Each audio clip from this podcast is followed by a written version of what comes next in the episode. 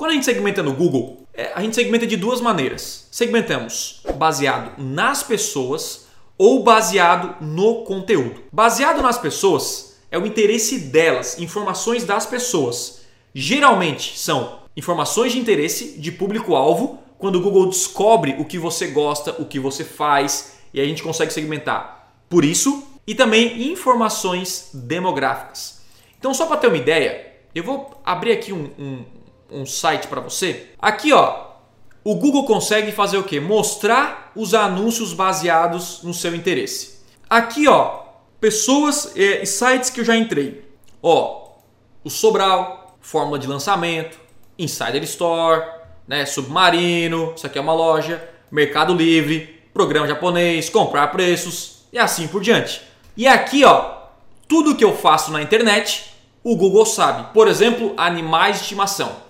A minha mãe comprou um cachorro e eu pesquiso sobre animais e tal, aquela coisa toda. O Google sabe que eu tenho um celular da Apple. O Google sabe que eu, enfim, que eu pesquisei sobre aluguéis de casa, que eu pesquisei, aluguel de carro também, é, cães, enfim. Ó, isso aqui é tudo que o Google sabe sobre o Thiago Tesma. Você está sabendo agora. E o Google sabe sobre você também. Aí, te colocar aqui. Então, o que acontece? Quando você vem aqui, ó, e vem em procurar, você consegue selecionar essas segmentações aqui, baseado na pessoa. É por isso que gera resultado. Nós temos o afinidade, o no mercado e informações demográficas detalhadas. São três pontos. Informações demográficas detalhadas é um nível muito massa que poucas pessoas sabem. Primeiro, você consegue anunciar para quem é pai e mãe, status, o status parental pai e mãe, certo? Então assim, quem tem, quem é pai de bebê, quem é pai de criança, quem é pai de criança com idade e assim por diante. Você pode colocar estado civil se a pessoa é solteira, está no relacionamento ou é casado. Ah, como é que o Google sabe disso? Só pelo que você consome na internet, tá bom? Ensino, se você é universitário, se você é ensino médio, aquela coisa toda status proprietário se você é um proprietário ou é um inquilino. Até o Google sabe se você mora de aluguel ou tem uma casa própria. Além disso, o Google tem a afinidade, que você consegue segmentar também por afinidade aqui, né? Que é o quê? Ó, ah, eu quero anunciar, você pode olhar um a um aqui, cara. E aí você pode vir colocar, por exemplo, ah, eu quero banco e finanças investidores, pessoas que são investidores. Mas o afinidade são pessoas parecidas. São, é assim, é um, é um público mais amplo. O público relevante mesmo é o público que é no mercado. Por quê? Porque ele chama de intenção personalizada. São pessoas que pesquisam e planejam ativamente na internet. Esse público é o público quente. Além disso, eu venho para informações demográficas e eu nem coloquei lá informações detalhadas, porque não é o meu caso. Mas, ah, Thiago, eu tenho um produto para bebês. Eu tenho um produto. Cara, é só você utilizar ali, beleza? Aí, cara, você vai tirar o quê? Nós temos o gênero, idade, status parental e renda familiar. No gênero, você pode escolher masculino, feminino, desconhecido e assim por diante. O desconhecido é quando o Google não consegue descobrir o que, que a pessoa é. Ela não está logada no Google.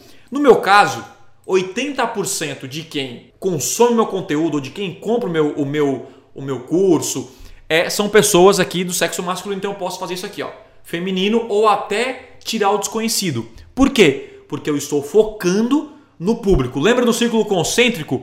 Eu começo com a ultra segmentação e depois eu vou ampliando. Ah, Tiago, mas você não vai perder alguns homens aqui? Vou, mas cara, quando eu coloco masculino, eu tenho certeza que o Google vai mostrar o meu anúncio para um homem. Quando eu coloco o desconhecido, pode ser que uma mulher veja o meu anúncio, então não é o meu caso.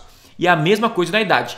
Eu tiro sempre essas idades aqui que não é meu público-alvo, tá bom? E aí, status parental, eu deixo padrão, com filhos, sem filhos, e também você pode colocar renda familiar. Tiago, eu tenho um produto de alto padrão e tal e tal. Você pode colocar pra galera aqui, ó, que tem a maior renda. O 10% que tem a maior renda. O Google consegue identificar se o cara tem bufunfa ou não beleza? Eu coloco padrão porque para mim tanto faz essa parada aqui. E aí você salva aqui, define a segmentação. Definimos a segmentação baseada na pessoa. E agora nós vamos falar sobre a segmentação no conteúdo. E no conteúdo, nós vamos segmentar o quê? Aqui, ó. Palavra-chave, tópicos e canais. Isso aqui, ó, ele restringe e muito, e muito o seu anúncio.